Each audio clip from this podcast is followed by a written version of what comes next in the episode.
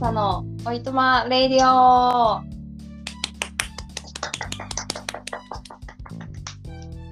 アラサー女子のおいとまトーク。と言いつつも男性も大歓迎です。めちゃくちゃどうでもいい話から私たちだからこそ考えることまで。たまにはお茶でも飲みながらゆるいお話をというコンセプトでお送りします。はい。第2話。ということで皆さん第1話聞いてくださって本当にありがとうございます。たくさんのねたくさんの人が聞いてくれてたようで。びっくりだよね。うん、びっくり。いっぱいコメントとかも送ってもらってね、嬉しかったです。感想をね送ってくれた方もいて。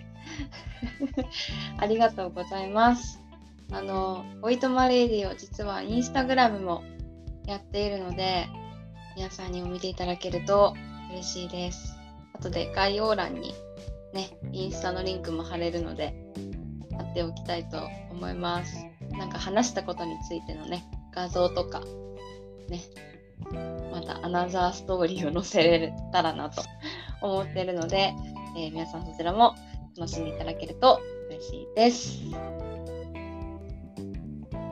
さて今回のお題は私たちがコロナ禍で変わったこと。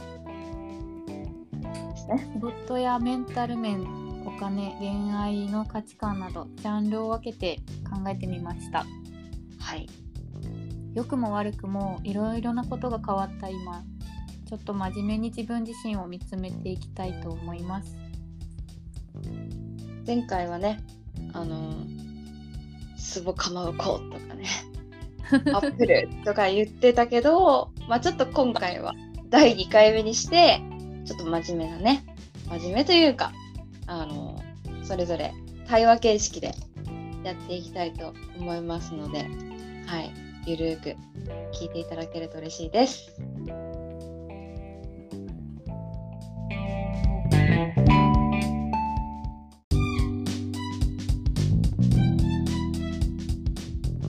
仕事について話したいなと思います、さいちゃんはホテルマン。で私は看護師なんだけどその中で仕事面で変わったことって何かあった？うーん。一番はやっぱり国境がね閉じちゃったからさ。うん。私たちのホテル東京にあって2019年のさわラグビーワールドカップとかあったの覚えてるささ、うんうん。ちょっとなんかねあの国が湧いたというか、うんうんうんうん。イベントがあったんやけどその時はさもううちのホテルも結構海外の人多くてもうほぼ毎日英語喋ってたから、うんうん。まあ、それはねオリンピックの前にそれが経験できたのはすごく良かったんだけどそもそも2013年とかにまあオリンピック東京でやりますみたいな。東京って出てさ。うんうん。で私はその時にふと2020年の時に自分ってどこで何してるんだろうって考えてたわけ。でその時まだあの地元のねあのリゾートホテルにいたんですけどその時に全然英語が喋れなかったわけよう2020年をちょっと想像した時に私どこで何したいかなって考えた時にまあ佐世保大好きだからさ佐世保に残ってよかったんだけど、ちょっと自分の人生のチャレンジとして英語をバリバリ話してオリンピックに来るお客様を自分の、まあ、力というか英語を使って対応したいなとお迎えしたいなと考えてたわけですよ。で逆算してあ英語力と経験と度胸と自信が足りないなと思って私はニュージーランドに渡航して、まあ、英語の学校行ったりとか向こうのホテルで働いたりとかしたんですけど、まあ、それがさ2020年オリンピックしなかったじゃん。うんまあそねそこからさえ？ってなってまあそれはコロナウイルスがね2020年の1月2月から流行りだして、まさかと思ったけどあやらないんだって2020年思った。で、結果、2021に延期ってなったけどさ、延期でやったとはいえ、まあ、無事終わったけど、その、オリンピックを見に来る個人のお客様いらっしゃらなかったわけですよ。うん、で、あの、うちのホテル、海外のメディアで貸し切りになったんですね。なので、あの、なんだろう、滞在したけど、やっぱそのバブルというか、バブル形式で、うん、そのホテルと仕事のワークスペース、有明だったかな、えー、東京の大きな会場の2箇所しか基本行き来できないから極力スタッフとの接触も避けなきゃいけないし遊びにも行けないしなんならお店開いてないからもうお客さん結構あの制限がある中での滞在だったのね。うん、であオリンピック延期になったけどかなり制限あるし英語そんな使わないかなと思ったんだけども、まあ、ちょっとそれをポジティブに考えてそのね海外で働いてた経験を生かしてじゃないけど、あの、久しぶりにね、もう2年、1年半ぶりぐらいに英語使ったんだけどさ、あの、対応ができたから、それはすごく良かったかなと思いました。まあ、こういうメールを書いたりとか、お客様の対応したりっていうのも、あの、多分自分はニュージーランドに行かなかったら、対応できてなかったし、なんなら英語話すの怖かったからさ、そこは、あの言ってよかったなって思うし、その自分が思い描いていたオリンピックの時の自分の姿ではなかった正直。だけど、まあ、限られた範囲で自分ができる最大限のことをできたかなと思いました。はい。スサは？ニュージーランドに、うん。さいちゃんがニュージーランドに行くって決めた時に、うん、なんか一番に報告してくれたことを思い出した。いつか2016年とかねそっちからね。うんうん、2012年とか2013年に発表になったのかなちょうど。で、うんうん、そっから私3年間ぐらいあの英会話のイーオンっていうあの、うんうん、なんだろう英会話教室みたいなのに通ってたんですよ仕事をしながら。で3年半かな、え通ってて、まあでもまあ、ね、限られてるじゃないですか。今だからこそ、ね、YouTube とかで無料でね、勉強できたりできるけど、あの時はすごいお金をかけてましたね。なんか、すごいいい、なんだろう、人生の分岐点にはなったけど、今は絶対、なんかもうちょっと安い方法があるし、いい方法があるっていうのを知ったから、別にそのいい音が悪いとか言うんじゃなくて、自分だったら違う方向を、なんだろう、向いて勉強するかな。なので、これから英語やりたいなって思ってる人、あの、私両方経験してるので、あの、ね、英会話教室と、ね、あの今オンライン英会話を趣味でやってるんですけど、まあ、それとかなんか相談があれば、あの、連絡してください。なんか仕事の話じゃなくて英語の話になってしまう。なんかそんな感じでが変わったかな。やっぱり想像と違った。私は結構オリンピックのために東京に来たっていうのが、なんかちょっとどっかにあった。それだけじゃないんだけど、もちろん。自分のキャリアアップのためとか、いろいろあったんだけど、オリンピックは一つの山場として考えてたから、やっぱさ、オリンピックの時に多少恩恵があるところにて働こうと思ってたからさ、ね、こんな感じになっちゃったけど、無事、あの、ご出発されて、あの今度はプライベートで来るねって言ってくれたのでまた、うんうん、お仕事で滞在されてたんですけどその時にね、えー、また次は観光なり、まあ、家族とかパートナーとか友達とか連れてきてくれたら嬉しいなって思ってます。さいちゃんのホテルはあの、うんうん、日本日本茶とかさすごい、うん、なんていうの日本の文化をも大事にしてるからね、海外の人にはすごく人気がありそうだよね。そうあのそれこそ2019年の4月桜のシーズンとか7割8割は海外の人だったんだよね。だからアメリカヨーロッパオセアニアオーストラリアニュージーランドとかもちろんアジア圏もそうだし、うん、すごい楽し楽しかった。もちろん日本のお客様もお話しするのもすごく楽しいけどさ、うんうん、あのね、海外のお客さんと話すなんか新たな発見が多いじゃない？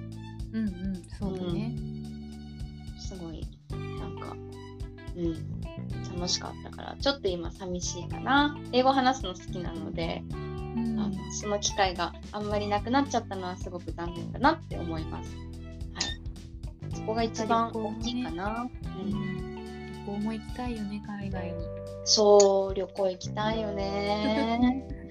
もうそれはね国内もさ今ほんと県をまたぐ移動やめましょうみたいなさ、うん、なっとるやん。うんうん、ちょっと行きたいとこありすぎて。そうだね。でもそれが行けるようになるとね。うん。そうだね。楽しいよね。うん。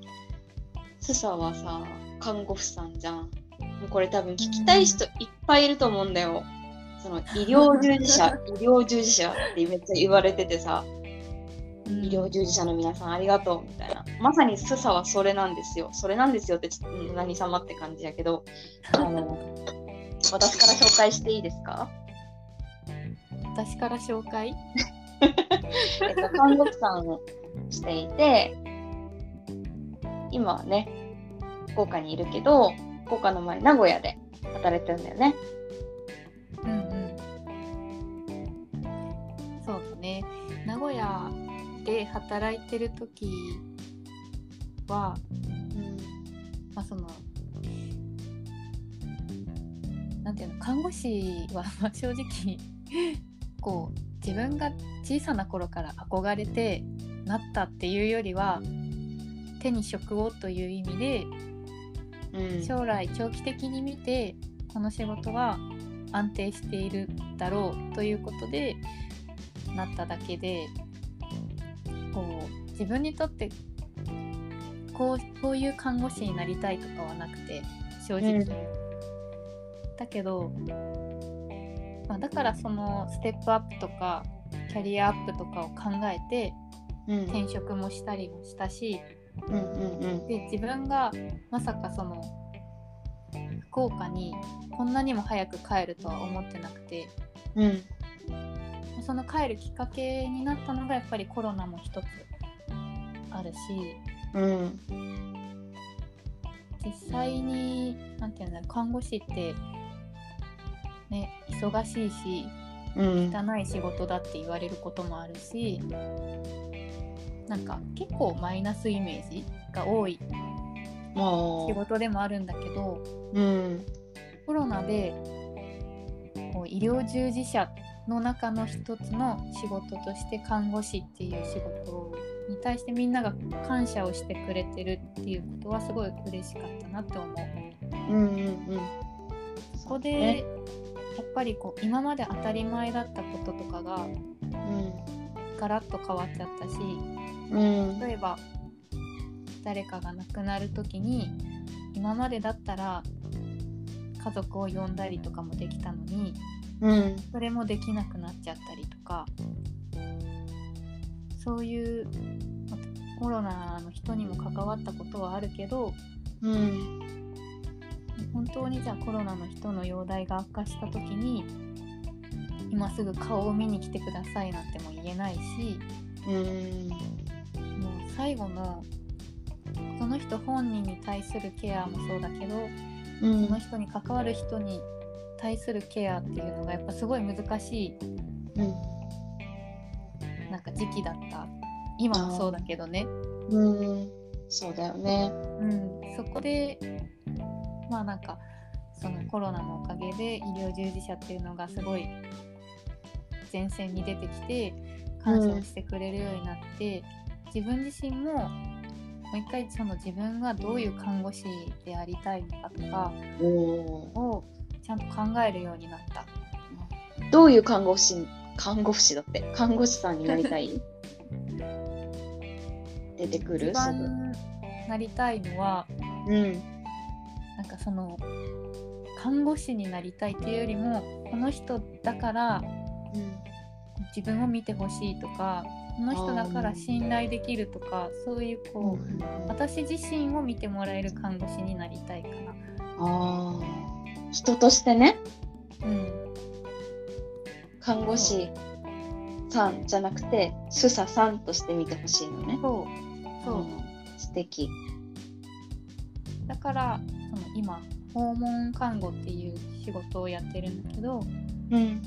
一人一人のお家とか住んでいる場所に行ってその人とその時間接するっていう仕事なんだけどうん。今まではこう病院の中のここの病棟の看護師さんっていう風にしか思われてなかったけどそうね。最近はそれがやっと自分のことを名前で呼んでもらえたりとか全員にじゃないけどうん。また来てねとか待ってたよとかやっぱそういうなんかパワーワードをもらえるようになった。ジーンってくるね。うん、それだからはその人自身のこう考えとかうん。こういうふうに言うってことはじゃあ病気に対してこう思ってるのかなとかを考える時間も増えたからうん。今までは患者さんっていうなんていうの看護師と患者っていうそういう言葉のくくりだけで過ごして仕事をやってきたけどうん。それは結構変わった。なんか人をちゃんと見るようになった。あうん。あ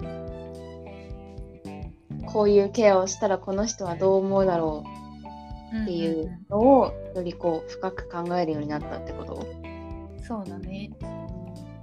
あとまあ例えばじゃあ昨日この人に会ったけどもしかしたらこの人とはもう最後の時間になるかもしれないっていうのを毎回思うようになってしまった。ああ。壮絶だよね。なんかもう人の、まあ、言ったら人の命を預かる仕事が命に関わる仕事じゃない？看護婦さん医療系の人、うん。まあ、どんな小さな小さなというか関わりが薄い医療系の人だってさそう取られるじゃない。医療従事者の人って、うん。例えばお薬関係のお仕事を運ぶ仕事だって医療従事者遠くから見ればさ。うん。なるわけじゃない？けど私たちってなんだろう平和だから世の中が平和だから成り立ってる産業って言われていてうん。観光業は平和産業だって言われてるのよ。なるほど。だからこうそういうエッセンシャルワーカーの方たちがいないと成り立たない仕事なのね。うんだからもう規模が違う。でで比べるのもおかしいと思うけどそう私はよく格好つけて言ってるのは、うん。命を預かる仕事じゃない？でも私たち時間を預かる仕事だと思ってるのよ。いいね。お客様は何日も前から楽しみにホテルを予約してくれててうん。でそこにいる間は鍵を渡した瞬間からもう部屋はお客様のものって思ってて私は。うんうんうん。だから本当プライバシーとかなんか例えば今いきなり電話したらびっくりするだろうなとか、うん。そういうのもめちゃめちゃ考えるしなんだろう。勝手にこう自分の中では時間を預かってると思ってる。だからなんだろうもちろんおもてなしっていう言葉もあるけど私はあんまり使いたくなくて。うんうんっていうのもなんかこういかにその人の時間をなんだろう有意義なものにするかを考える。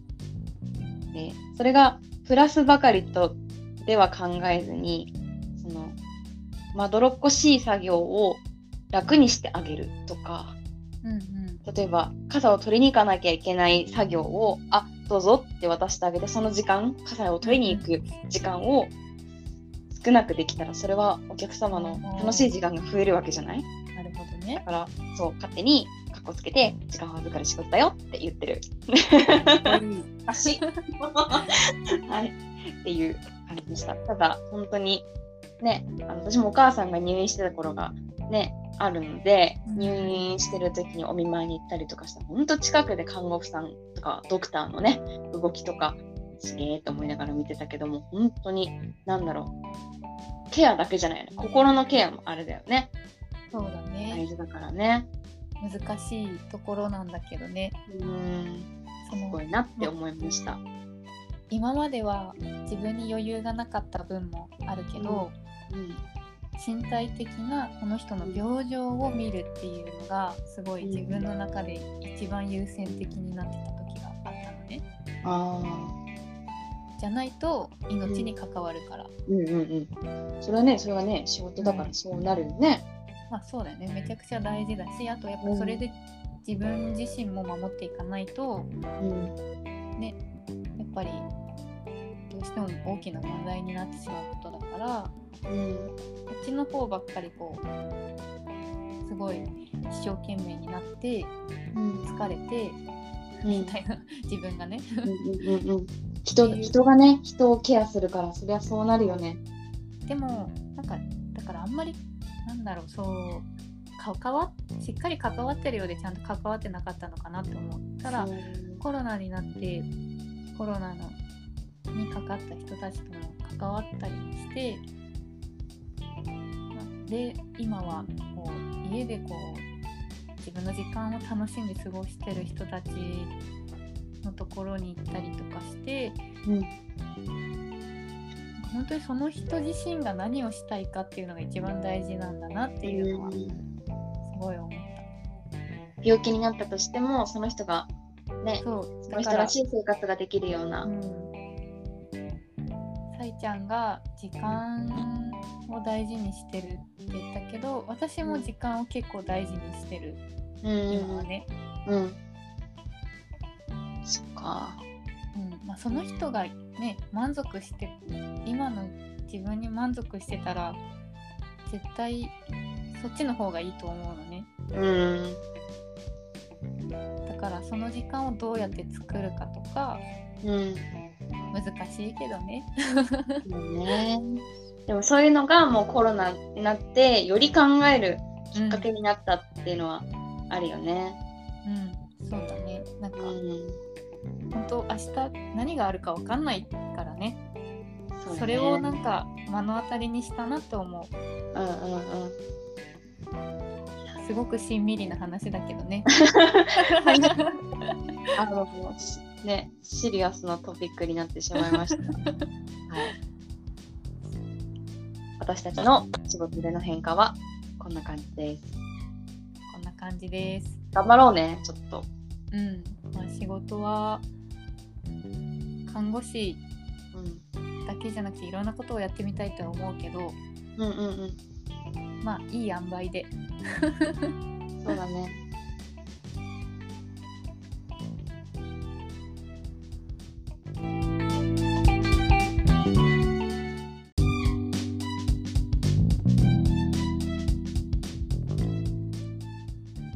は健康とかメンタル面で自分が変わったことっていうのを話しましょう。話しましょう。そうね、大きく変わったこと。そうだね。仕事、まあ、会議とかが全部オンラインになって、お家で仕事ができるようになって、まあ、ね、ホテルマンって在宅とかあんの？ってよく聞かれるんですけど、意外とあってやることがうんうん、私は今ありがたいことにもレセプションの仕事以外のこともちょっとやらせてもらってるので会議が多いんですけど会議がね家でやるとまあ家にずっといるいるんですよ。でそういうそうなったらまあね時間をちゃんと区切らないとずっと仕事できるやん。家で仕事できるイコール、パソコン使ってさでちゃんと計画してやらんと休憩とか飛ばすんよね。私こう夢中になったりとかして。結構今までの人生その休むってことはあんまり意識してこなかった。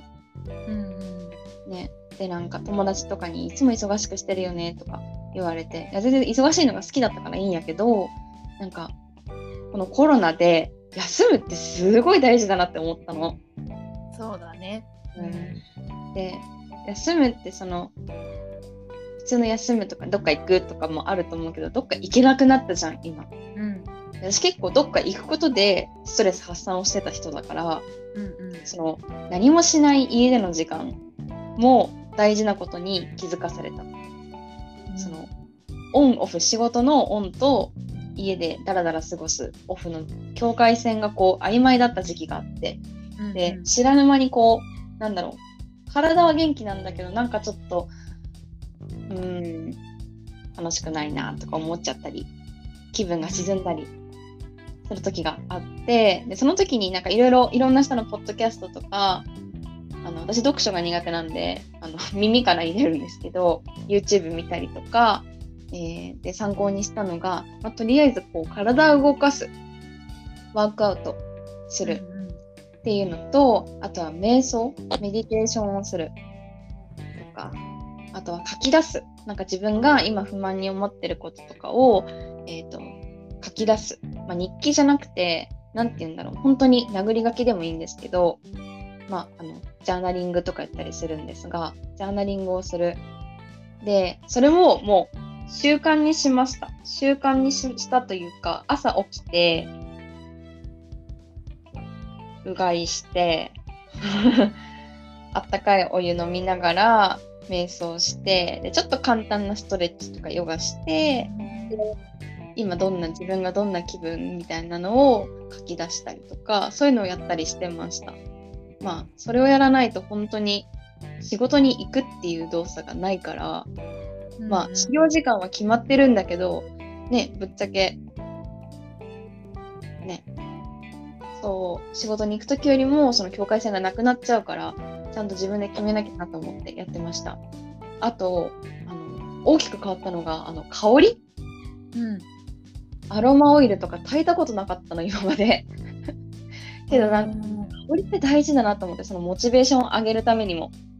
大事だなと思って、ちょっとキャンドル買ってみたりとかアロマオイルのなんか垂らすやつ買ってみたりとかお香を変えてみたりとかいろいろしました。なんかその自分が好きな、まあ、音楽とかもそうだし音楽、あと家具とかあとなんだ香りとか本当自分の機嫌は自分で取るじゃないけど、ね、だって在宅じゃなかったらさ後輩がいて上司がいて先輩がいて「おはようございます」みたいな感じでさ、うんうん、やっぱ組織で働くってすごくいいなって思った。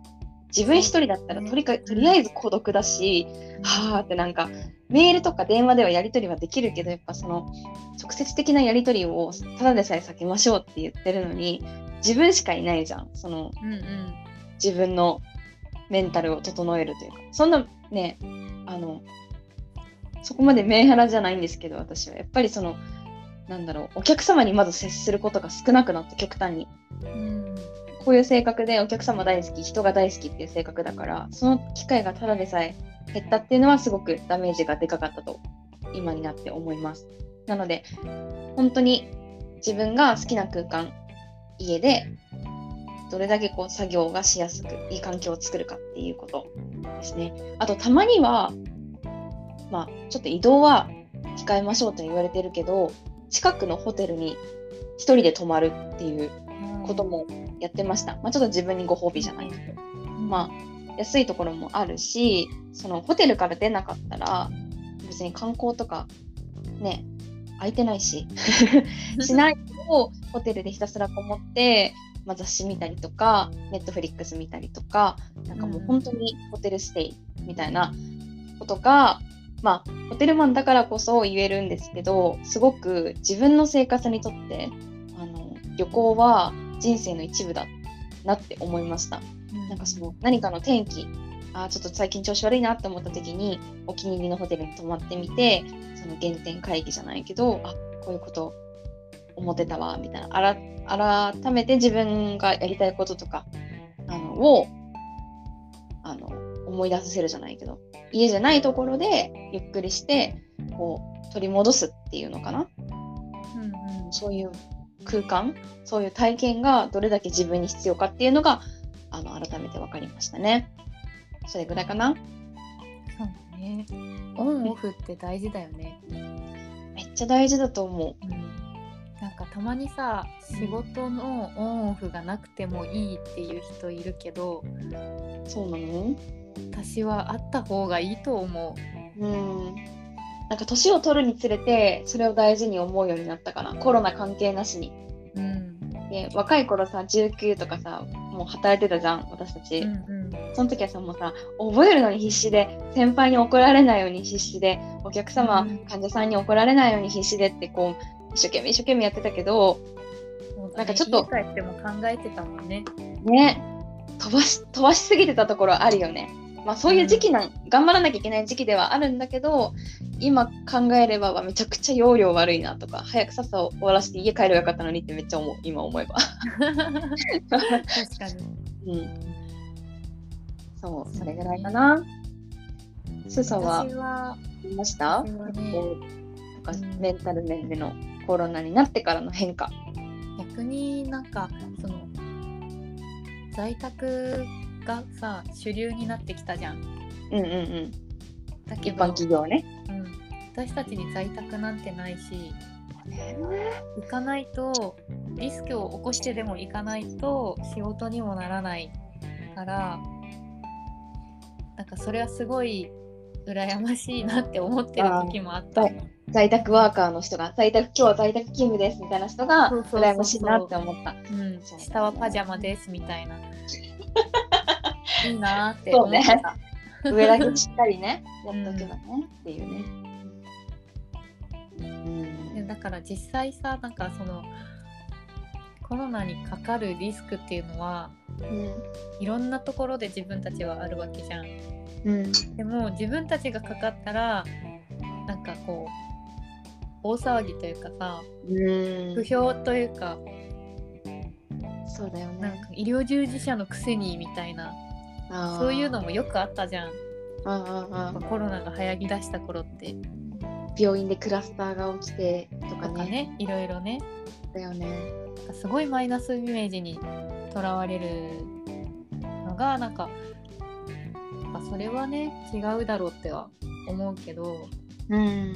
まあ、でもやっぱりその違う職種とか旗から見たらそうなんだろうなって考えてて。うん。やっぱ自分たちも怖かったしそのうん。コロナにかかるのかもしれないいつかみたいな。じゃあ自分がかかってしまって、うん。職場に迷惑をかけたらどうしようとかうん考えてたけどでも考えてもね意味ないし。うん。いやよくがよく頑張ってたよね。病病院で働いてた時いやよく話を聞いてたんだけど聞いてだからそういうたんですけど時はね、うん。そういう時はもう笑ってたら大丈夫ってずっと思うようにしてた。極意だな。でも多分それがあったから大丈夫だったんだと思う。ウルフルズの歌にない？知ってる？ある？ちょっと歌は。なんかとにかく笑えればってやつ。ああ あれね。すいません。あのそうそんな感じよ。だから楽観的にうん。いいもう自分のいいように楽観的に思ってた。あじゃないとメンタルやられたりもするからきっと。あそうよ。うん。まあ、それもねでもうん。職場の人たちのおかげでもあるんだけどね。そういううんすごいたなんかすごいいい人たちそうだったね。スサの名古名古屋の病院の人たち。楽しそうだったそう。ねなんか結構みんな なんか楽しそうにやってたりもしたし、うん。強いな。逆に今ね転職しまた転職して働いてるけどうん。こうスタッフと関わる機会がないしうんうんうん私慣れないとちゃんと話せないからさ。うんうん。たまに人見知りを発揮してしまうからさ。うん。なんか逆にそれが寂しいなって思う。あーもっと仲良くなりたいなって思う、うん、仲良くなる時間もあんまり機会もなんかねないしね。そうだよね。一気にガッて集まることってねうん、ないよねなかなかね。いまだにちょっとえ誰誰だったっけとかいう人もあたまにいるし 正直言うとね。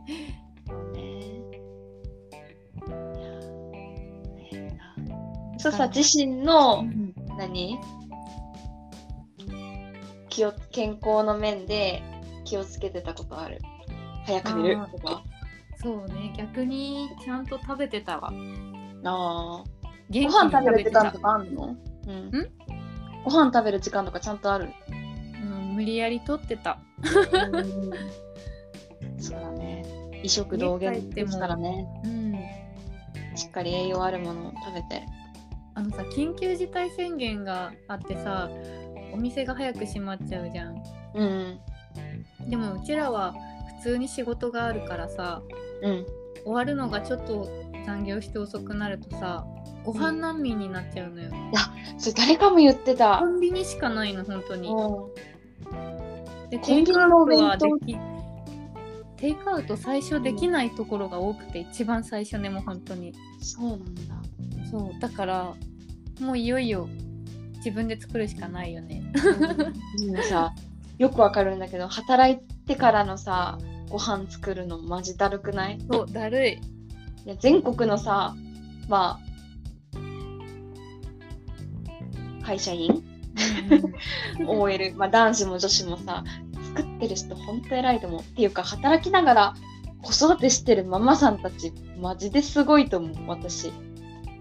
ね私そんな余裕ないよ。だって今でもご飯なんてずっと作ってないの。本当に。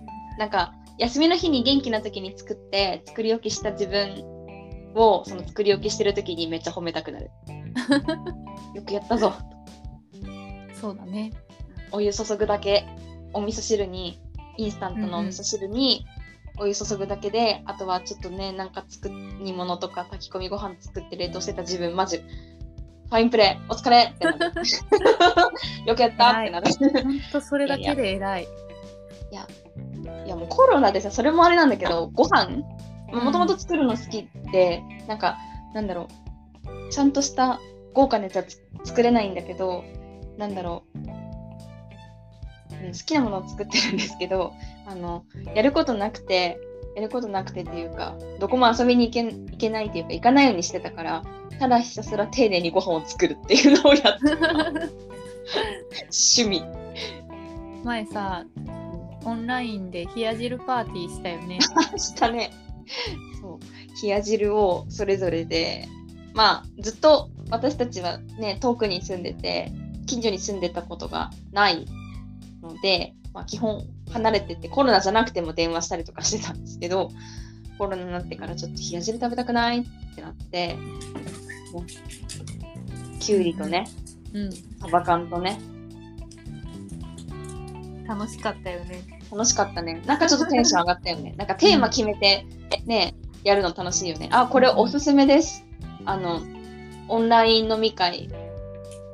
普通の飲み会もいいと思うんですけどなんかこうテーマ決めて、今日は餃子ねとか、冷や汁パーティーする人あんまおらんと思うけど、私たちちょっと冷や汁をチョイスして。冷や汁チョイスみたいな。ね。なんか食べたいねってなったんだよね、確かに。去年の夏？そうだった、そうだった。うん、そう。で、まあ、メンタルヘルス。パーティーとかね。うんうんうん。ほどよいパーティー、ね。あったね。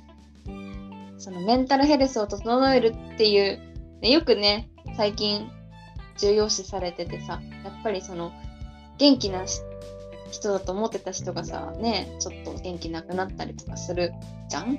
の、うん、コロナになってから余計に、うんうん、芸能人とかもそうだけどでもなんかそういう、ね、家族とか友達とかにはすごい電話したりするようになったかもしれない。なんか。そうね。こまめに連絡を取るようになったかも。うん。結構スサはなんか気使わなくていい意味で気使わなくていいから「えもう今日電話せん」みたいな「ちょっと電話いい?」とか言っていきなりこう電話してもよほど忙しくない時は電話してくれるので、うん、ありがとうございます。こちらこそ。何の何の会やねん。お互いのメンタルケアやってるね。そう、お互いのメンタルケアやってます。はい。そういう友達大事だね。ねはい。そうとなかなかいないですね。うん。私なんか特に会社以外での友達っていないもんあんまりこっちで私も本当に少数だよ、うん、大事にしないとね。大事にそうしたいですね。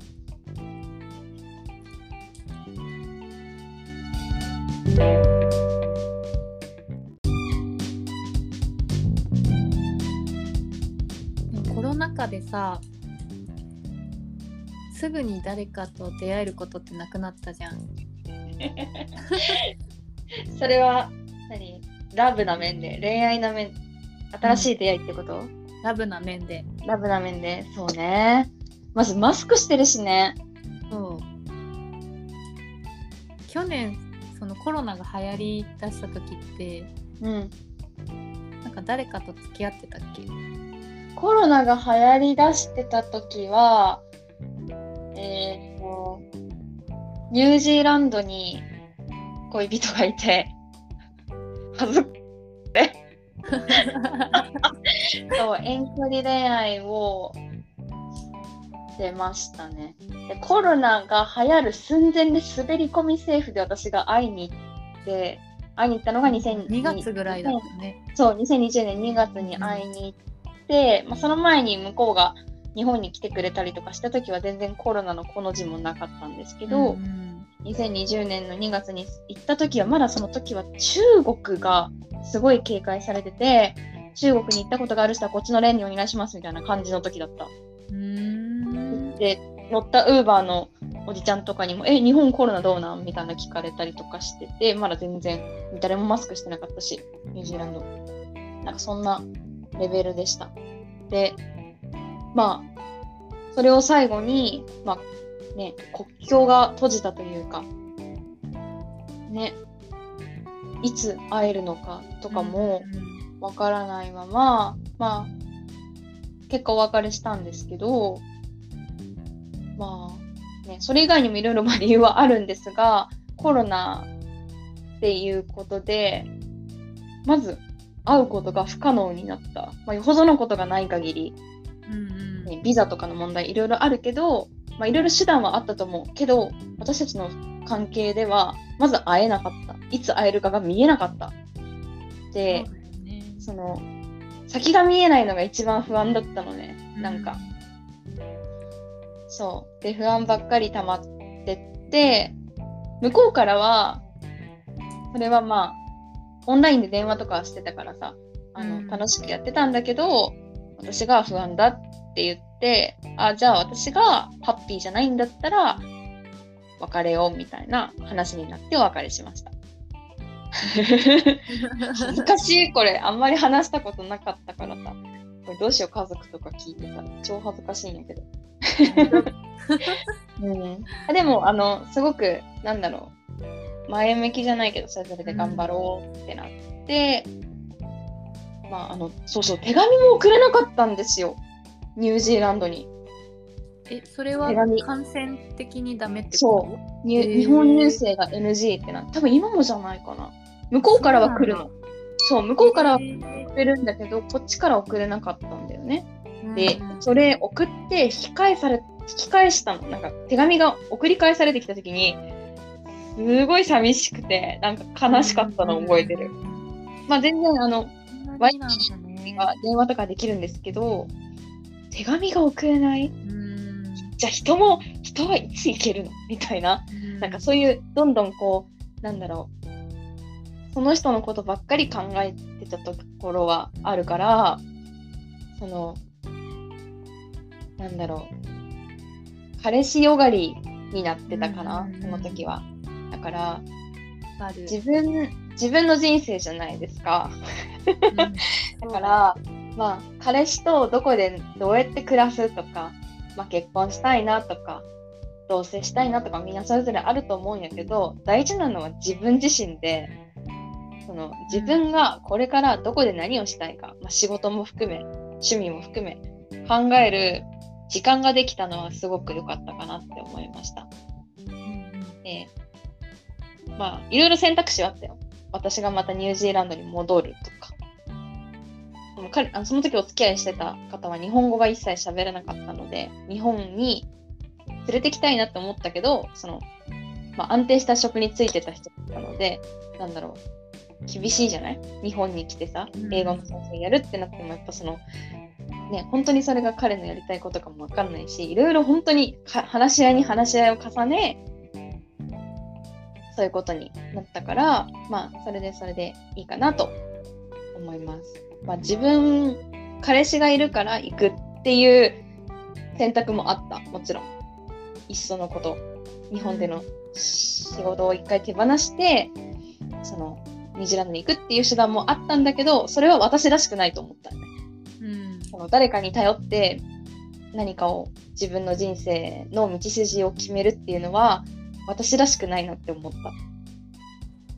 だから、まあとりあえずはこっちで私も頑張りたいし、あの別に別れずにそのまま頑張ればよかった話なんだけど、それは私がちょっと耐えられなかったのでお別れしました。はい。でも一人の時間が増えてその自分自身についてすごい考えれるようになったよね。うん。そう。でも寂しいじゃん。うんうん。寂しくない？寂しい。遠距離初めてだったんだよね。もやってみないとわからんってなって付き合ったんですけど、うん、やっぱ寂しかった。私だって国内でも無理だもん。本当。したことある遠距離？まあそんなに遠くはないけど、うん、月に1回会うぐらい会えるか会えないぐらいかの、そうだったっけ？は昔あったなーって思い返すけど、うん、もう私の中でその人の存在っていうのはほぼほぼなかったよね。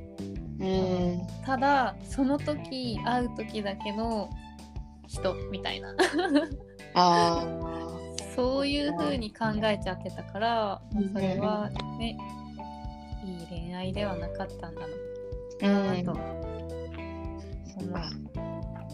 私も去年はすごく他人の、他人よがりというか、うん、自分自身がじゃあどうしたら幸せなのかっていうのは全然考えれてなかったから、うん、それをいろいろ考えて去年ね付き合ってた人と別れるっていう選択をしたりとか、うん、いろいろ良かったなって思う。うんうんうん。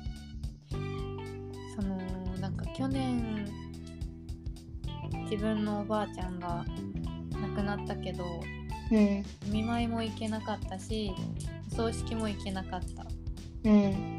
まあ、職場から行かないでって言われてたこともあったけど、うん、だからその中で自分も一人暮らしで辛い、帰れない最後に大好きなおばあちゃんにも会えないとかすごいマイナスイメージばっかり作っちゃって、うん、なんかもう寂しい寂しいみたいな。だから分かってよみたいなのを相手にすごい求めてたけど、相手にとってはさ自分が決めたことでしょっていう話じゃん。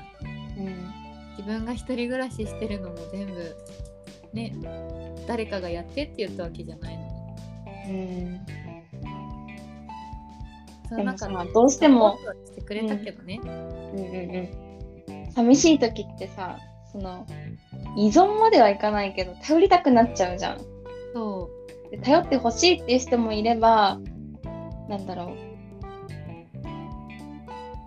依存ってやっぱよよくないなって私はすごい思うし、うん、寂しいなっていう時に自立までいかないけど自分の中でちゃんとしっかり芯を持って解決できる女性になりたいなって思う。うんうん、私もその時自分のことすっごい嫌いだった。うん、なんだこいつみたいな旗から見たら。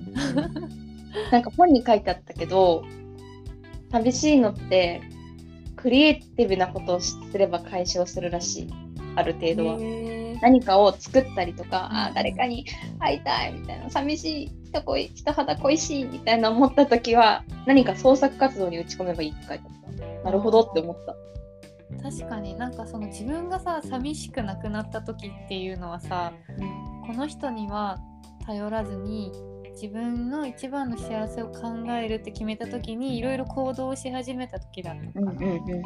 なんか新しいことにワクワクしたりとかそうそうそう熱中できるものを見つけたりとか、うんうん、そういう人って強いよね。うん、うん、で私はコロナになってあのコロナ禍になって考えました。それをすごく。うん、自分が今できてるかどうかは別として そういう人ってすごいなって思った、うん、他人の幸せっていうよりももう自分の幸せが何なのかっていうのを考えれる時間もすごい増えたよね。めっちゃ言われてたの、スサに。その当時お付き合いしてた人と自分の幸せとか、あの何々さんはこうだからとかいう話をスサにしてたら、いや、うんうん、何々さんもそうじゃないけど、さいちゃんの幸せでしょみたいなことをめっちゃ言われてたのを今思い出しました。そんなこと言ってたっけ？そう言ってたわ今思い出した。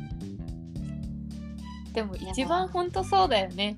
うん。だって所詮ね冷たい言い方するけど夫婦であっても彼氏彼女であっても他人なわけじゃん。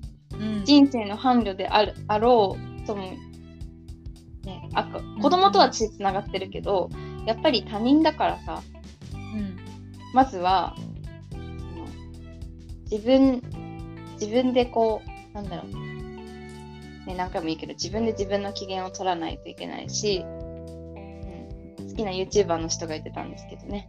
あの幸せを相手をね相手を通して見るんじゃなくてなんだっけ。忘れちゃった。えっと幸せは相手を相手をこう通して自分の幸せを判断価値を決めるんじゃなくても自分自身で決める。うんうん、だから彼がいるから幸せっていうのもあるけどそれは置いといてというかまずは自分著者と言ってること一緒だよね。自分の幸せ が人に人によがりすぎず自分の幸せをまずは考えようっていう深いお話ですね。幸せ、幸せってちょっといろいろいろいろあると思うけど。だから私絶対次の人は、うんまあ、去年ねお別れをして、うん、絶対次の人はこういう人がいいっていうのを一人でずっと妄想してたら、うん、だからこの人にそういう人に出会うまではもう絶対付き合わないみたいなアラサーなのに。いや 関係ないですよね年齢。っていうのを考えてたら、めちゃくちゃ今自分にぴったりの人に出会えたっていうでもその多分そのために勝手になんかさ行動したりもしてるんじゃないかなって思う。おこれ職場の職場に恋愛マスターの先輩がいるんですけどその先輩最近ねおめでたくあの入籍されていろいろ「ちゃんこうしなよ」って言ってくれてるんだけど、うんうん、私下手くそなのであのりなんだろう。理想の男性像。いろいろ教えてくれたんだけどさなんか何個か書くといいよって言われたんだけど、なかなかね。そんなね。恋愛マスターじゃないので私は。そこをさなんか自分のこうここだけは外せないポイントっていうのは、うんうんうん、妥協しちゃいけない絶対に。あじゃあ一つあげるとすればちょっと恋バナになってしまうので来次回にしておきたいんですが1個あげるとすれば何？好きなタイプっていうかここだけは譲れない異性のタイプ？なんだろう。あなんか私はさなんかこう追われる側か追う側どっちがいいみたいなのあるじゃん。うん、すごい好かれるか好かれられ好きになられるかみたいな、うんうんうん、あるじゃんよく恋愛で、うん、いやどっちもやろって私は思う、うん、だってさ、うん、どっちかがど,、ね、どっちかがすごい一方的だったら、うん、それはさ成立はしないじゃん。そうね。うん。でもどっちもこの人がいいって思ったら一番ベストじゃない？うん。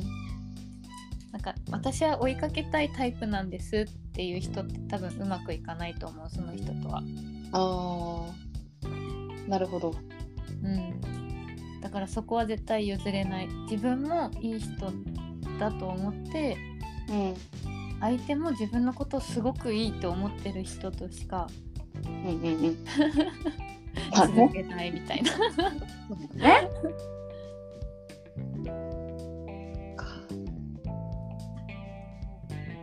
ないと苦しいしね自分も。うん。ちょっと次回は恋バナ会にしましょう。そうだね。恥ずかしか恥ずかしい。すごく。あらさが あのさ私ね年齢関係ない。なんだろう確かにその女性は子供を産むとかね、よく結婚適齢期とか言ったりするけど、うん、なんか50歳60歳になってもね新しい恋愛してる人めちゃめちゃかっこいいと思うし、うん、素敵だなって思う。再婚したとかね。うん。いやもうこれ来次まで取っとこう。もう話したいことリストアップしとこう、ね、いろいろあるわ。これ以上話したらネタがなくなっちゃうね。ネタがなくなっちゃう。コロナのね、コロナ禍での恋愛は結構2人に共通してたのはあれだね自分自身の時間っていうか自分の何が自分は何が幸せなんだっていうのにフォーカスできたというか。うんうん、そうだね。考えるようになったっていうのは大きいかもね。その分別れもあり、新たな出会いもあり。別れもあり、出会いもあり。はい。ですね。これ以上、今日はやめましょう。そう次回で。次回で。はい。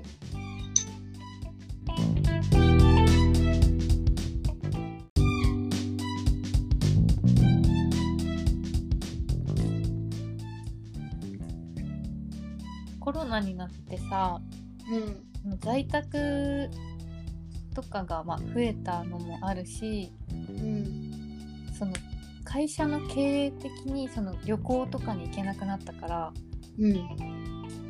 やっぱりこう上昇ではなかったじゃんそうだね。どこの会社もそのうん。人の移り変わりっていうかさうん移動とかが、ねかなりなくなってしまったから、そういう面でこうお金についてお金ね。お給料ってことね。そうそうそうそのお金の使い方とかうん。なんかまあ仕事にまあ結局は直結するんだけどうん。自分がどういうふうに考え直したとか何か始めたものとかがみんなあるのかな、うん。まあ、みんなが思ってる通り、マサさんも思ってる通り、やっぱり、ね、GoTo トラベルとか覚えてる ?GoTo トラベルあったじゃん。まあ、あったはあったけど、やっぱりコロナの前と今とでは比べ物にならないぐらいお客様減っていて、正直非常に厳しいです。多分私のホテルだけじゃなくて厳しいところいっぱいあると思うし、なんなら潰れてしまったホテルとか、休業とかいっぱいあるのね。うんただ、まあね、先輩のね、ホテルとか給料何割か減らされてるとかもあるけど、私が今いるところは本当にありがたいことに、えーっと、お給料は保証されてます。まあ、国のね、助成金とかもあるので、保証されてます。ただ、まあ、ボーナスってその会社の業績とかにも関わってくるじゃない？かかってくるのよ。で、それで、まあちょっと減っちゃったので、ただ、その10万円給付金ありますとかあったやん、去年。うんうんそれ、まあ国から、まあありがたくいただきましたが、やっぱり、その、国に頼るべきじゃないなって思った、その時私は。そう国に頼るべき、まあ会社に頼るべきじゃないし、やっぱ自分は好きでホテルの仕事してるから、まあそれはね、雇用形態大事だけど、会社がこうしてくれないからとか、国がこうしてくれないからとか、そういうのではなくて、うん、やばいなって思った。なんか自分で、自分の身は自分で守ることが大事だなと痛感しました。やっぱり私だけじゃなくて、本当にお金にね、ついてシビアに考えてるし、考えるようになった人いると思うけど、私特にお金が苦手っていうか、数字がもう算数の段階から苦手なんですよ。あの、本当に、なんだろう、文系というか、あの、コミュニケーション取ったりとか好きなんですけど、その理科とか数学とか理数系がちょっと苦手で、どっと、やっぱそのね、あの、数字になってくるとちょっと、あーってなるところがあって、別にお金が嫌いってわけじゃないんですけど、あの、あんまりこう家計簿とか好きじゃなかったんですね。で、でお恥ずかしながら貯金もすごい苦手で、かといって別にブランド品とかも、あの、大量に購入してたわけでもなく、ちゃんとこう自分のお金について、生活についてマネジメントができてなかったから貯金ができなかったのね。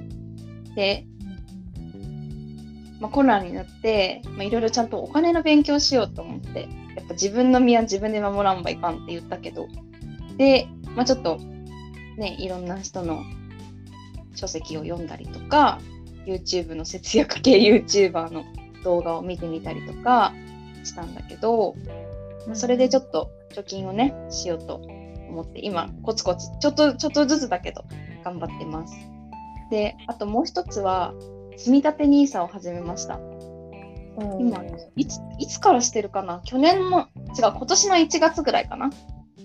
で、積み立て NISA って、口座開設したけどやってない人多いんだって。へえもったいないねもったいないね。そこまでしたらやっちゃえばいいのにねそうそうそう非課税で確か3万3333円までいけるんだけど、私そんなのできないからあの少額なんですけど、まあ早く始める方がねいいからさコツコツコツコツやってます。その2つかな。家計簿はあのちゃんとレシートもらってとかあの、やるようにしました。まあいろんなやり方あるからそれぞれね。うんうん。あの自分に合った方法でやるのが一番いいと思うんだけどあの本当ねできなかったんですよ。情けないことに。あのまずは自分の生活をちゃんとマネジメントしようと思ってあの改めてあのお金についての意識はね変えられたかなって思います。スサはどうですか？私は周りでこう職がないっていう人もさうん。いるわけじゃん。うんうんだからすごい働く場所があるって幸せなんだなって思った。うん。うんあるね。コロナで職がなくなりましたとかそれをチャンスに頑張ってる人もさいっぱいいるんだけどね。まあ、だからこそそのなんかこう一つにとらわれないっていうのは大事だなと思ったし、うん。まあ、一つを極めることも大事なんだけどね。うんうんうん。そうだね。うん、あとお金はやっぱりどうやって入ってくるかは、ね、自分の手元にうん。分かんないから私もずっと家計簿一人家計簿つけてる。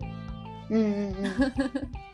何にお金を使って何にお金が増えてるのかうんっていうのはすごい見てる。把握してる？うん、さっきさ全然お金管理できないって言ってたじゃん私、うん今ねもう面白いよ。会社みたいにやってる。予算決めて予算対比パーセンテージつけて、うんうん昨昨月比つけてる。去年。さ 先月先月比か、えーうんうん。先月比をつけてる、そう先月に対して食費がどれぐらいかかってとかなんかね面白いよ。やってるとゲームみたいで。でもさこう大体自分がなんかどのぐらいの割合で生活してるのかうん。分かって面白いよね。そうだね。うん、あとなんか目標決めるといいっていうよね。なんか、うんうん。漠然とあ例えば100万円貯金したいなと思ってやってるより例えばアメリカ旅行に行くとかうんうん。車買うとか目標がないとやっぱり一生懸命できないよね。うんうん。確かにね。私もさ何かをこれが絶対欲しいって思ったらうん。それの貯金プラス、まあ、普通に絶対下ろさないみたいなものをうん。やってる。ね前もだってカードって便利じゃん。クレジットカードって。うん、でもクレジットカード使わなくなった。そうだ。それはある。クレジットカード使わなくなりました。わかる。でも家計簿とかつけ始めるとさ、こう翌月に引き落としされてなんか計算が狂っちゃったりするのよね。うんうん私もなんかちゃんと整理したい時にそれをやる。うん。うん。そうね。え、スーサさん、肉の工事肉予算って知ってる？知らない。あのね、名前すごいよね。肉の工事肉予算っておるんよ。なんか雑誌の水かなんかの、あれで、お金について、あ、中身男性なんですけど、なんか、ニューレディって言って、女装する人なのね。けど、元証券マンかなんか、金融機関で働いてて、お金についてめちゃめちゃ詳しい。なんか、ふるさと納税とか、うんニーサとか、なんだっけ、うんイデコとかについても話してくれるし、なんかその、悩みがある、私たちと同じぐらいの世代の OL さんたちの悩みを募集して、それに対して答えを言う動画を雑誌の水の特集で動画でね、ねそう、肉の工事肉代さんっていう、皆さんよかったら調べてみてください。肉代工事肉代さんの動画すっごいためになるよ。へーガンモ見てみよう。強いけど。うん。あとね、もしあの家族、家族持ち、家庭持ち、あの、ご家族がいらっしゃる方は、あの、なんだっけ、太郎のおもてなしっていう YouTube チャンネル私すごい好きで、太郎さんってお父さんなんだけど、お父さんが、なんかすごい節約術とか、うんなんかいろいろね、あの、全然貧乏じゃないんだけど節約のね、えー、裏技をね紹介したりとかしてるから。よかったら見てみて。いいね。なんかでもさコロナで結構こう生活アカウントみたいな SNS めちゃくちゃ増えたよね。めちゃめちゃ増えた。うん。そして見ちゃう。見ちゃう。低収入でもみたいなね貯金ができますみたいな。あるよね。頑張ってますでもねなんかそういうので仲間意識が芽生えたりもするよね。ね。なんか作り置きレシピとかすごい参考になる。あるある。見たりする。まあでもお金は大事だからね。お金大自事だ。分が何に使うかも大事だし今後何に使っていくかを知ることも大事だからね。うん勉強していきましょう。勉強していきたいですね。結構日本人は日本人はそのお金に対するお金の話は結構タブーみたいなところはねあるじゃない？少なからずは。うんうん、うんけどやっぱり必要なものでこういう時のねお金トークボーナス減りましたとか あのいろいろあるけど、うん、大事だと思う。話すのは。そうだね。日本人本当にお金の勉強しないからね。学校で教えてよって思うよね。なんか、う先取り貯金とか学校で教えてよって思わん？だって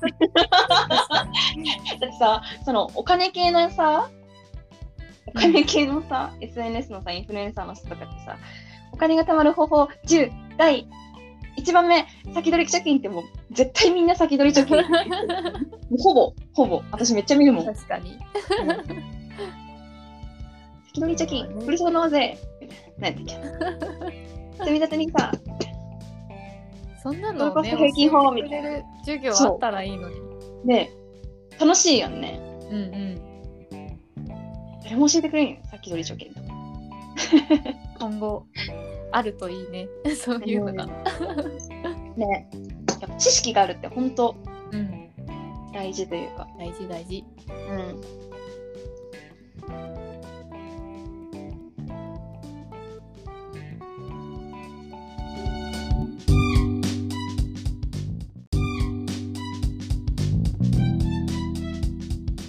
まあいろいろなジャンルが ありましたね。そうさめっちゃ赤裸々じゃない？うんかしい。絶対後から聞いたら恥ずかしいんだろうなはずと思う。ってなるよね。これちょっとまあでも本音トークなのね。うん。アラサー女子の本音トークっていうのが、まあ、私たちのポッドキャストのテーマなので、うんうん。まあ、ちょっとね。第1回に比べるとかなり真剣になってしまいましたが これもまたいいね。マリレロのラリちゃんとか言っとったで。聞いてない人第1回あの特に地元佐世保出身の人は聞いてほしいんですけど。あのねちょっと2回目は真剣にね話してそうだね。まあじゃあこれまでのことをまとめて コロナがあってうん。まるまるだったからこそ自分が変われたことは何ですか？えー、まあいろいろ今まで話してきましたけど、そのね、コロナになってお客様との別れがあったりとか、別れっていうか大げさだな。影のお客さんとね、会えなくなったりとか、あの、ね、国際遠距離してた彼、彼と別れたりとかいろいろありましたけど、なんか一番変わったのは、すごくクリエイティブになる時間が増えて、なんか自分、新たな自分を見つけることができました。なんかちょうど去年の緊急事態宣言、1回目の緊急事態宣言、4月か。なんか急にさ、絵描きたくなって、今まで全く興味なかったのに、絵描きたくなって、100均で絵の具買ったんよね。うんうん買ったはいいけど、なんか違うなって思って、Amazon で電子ペン買って、スマホに書き始めたらハマっちゃって、ずーっと書いてて、で、それで友達のね、似顔絵描いたりとか、デザインの、あの、ワークをしたりとかしてたんですけどそれは結構新たな自分の趣味になったのでいいかなと思いました。でクリエイティブになってうんなんだろうお家で過ごす時間ね暇しなかったし何よりこう自分の本業ホテル以外のことでなんか誰かに喜んでもらったりとか、ね、もちろんまだあの練習とかねしたからだけどそのなんだろう誰かに喜んでもらうことがその接客以外でできるっていうのはすごくあの自分にとっての人生のプラスだったかなと思います。ちょっとポジティブなね、これまでずっとネガティブなことをね、コロナでこうなりましたって言ってたので、いい面だと、まあ、自分が変われることができたのはそこかなって思うね。うんうん、あの絵はね、すごくびっくり、私も。いきなりいきなり書きたよね。上手なのよ。ね、あのポッドキャストの表紙もあの私がデザインしてて、あちゃんが書いてくれてるから。ありがとうございます。実はあのなんかね、私たち絵絵がすごい私は好きで描く絵絵というか。まあ、模写なんですけどデザインしてでスサはすごい文章をね書くのが上手で実はこのシナリオとかその表に出てる文章はほぼ彼女が考えてくれてます。なので。インスタはね、さいちゃんが。あ、そうそう、勝手に編集してくれるので、あの、すいません。インスタの文章私がふざけてね、書いてるので、あの、すそな文章を見たい人は、ポッドキャストの概要欄とかを見ていただければと思いますが、まあ、そのちょっと一緒に 一緒にやっていこうよ、インスタも。インスタもね、一緒にやろう。一緒にやろう、一緒にやろう。でも、前の前回のあのアップルとかさラリレルとかのさ 絵を集結させてるのはめちゃくちゃ面白かった。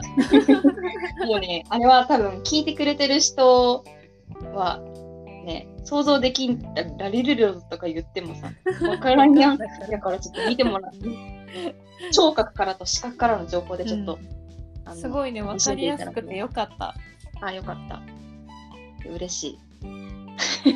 あれはね、写真を加工しただけなんだけど。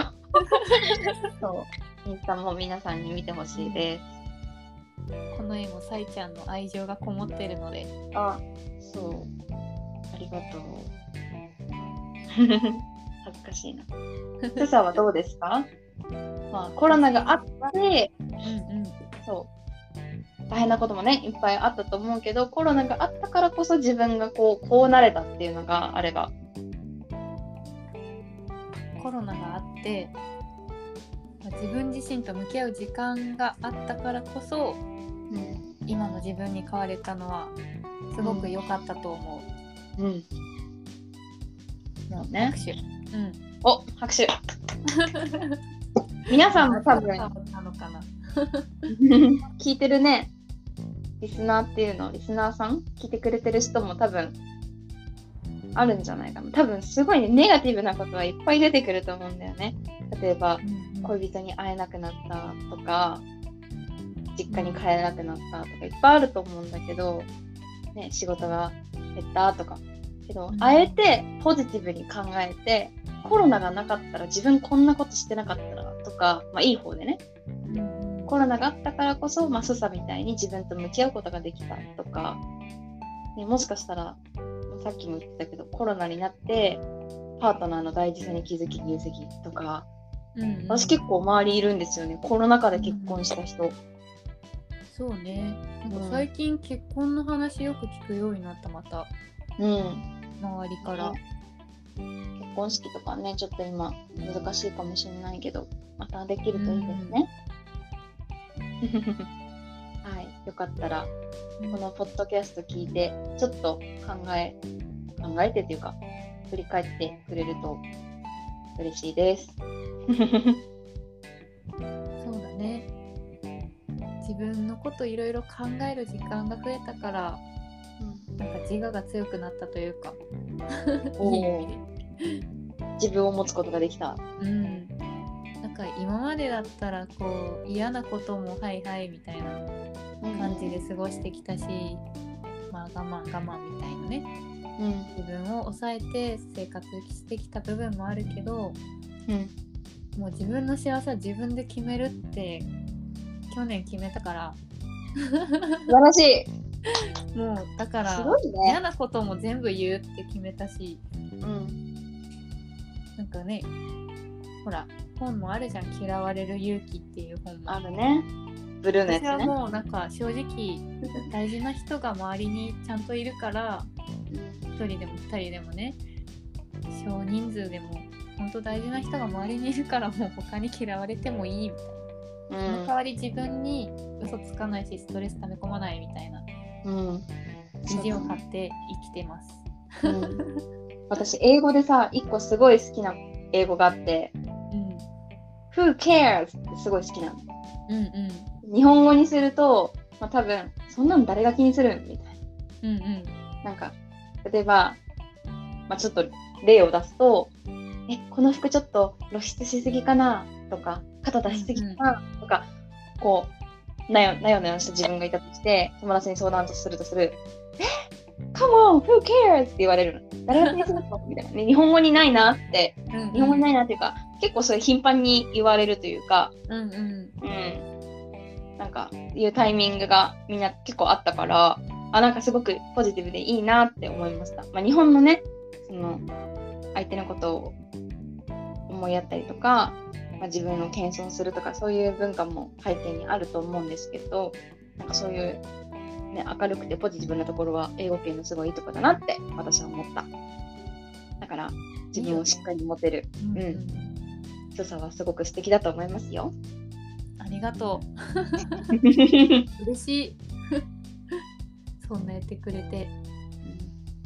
でもこう今までさ多くのことが当たり前ってね思ってたけど当たり前ではなくなったからこそ、まあ、こうして気づくことがたくさんあるよね。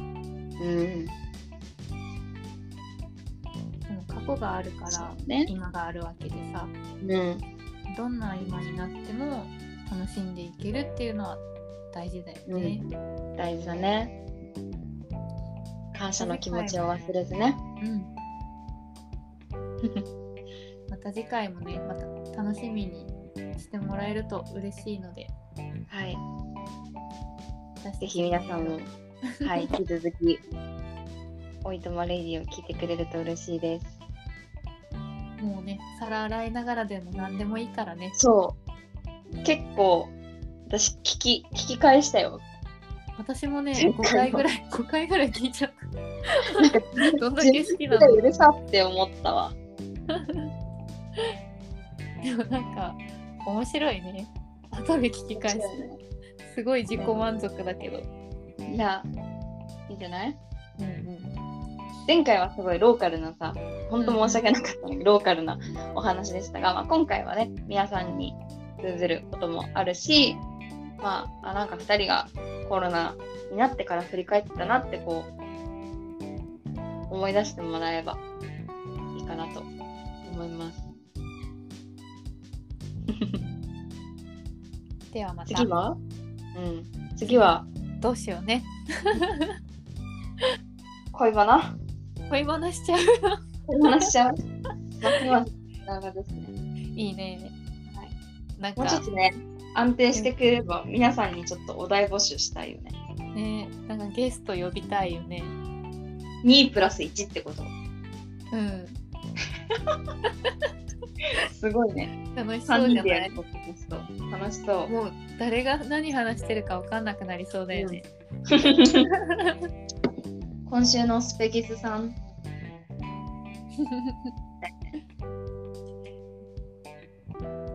ではまた次回ではい。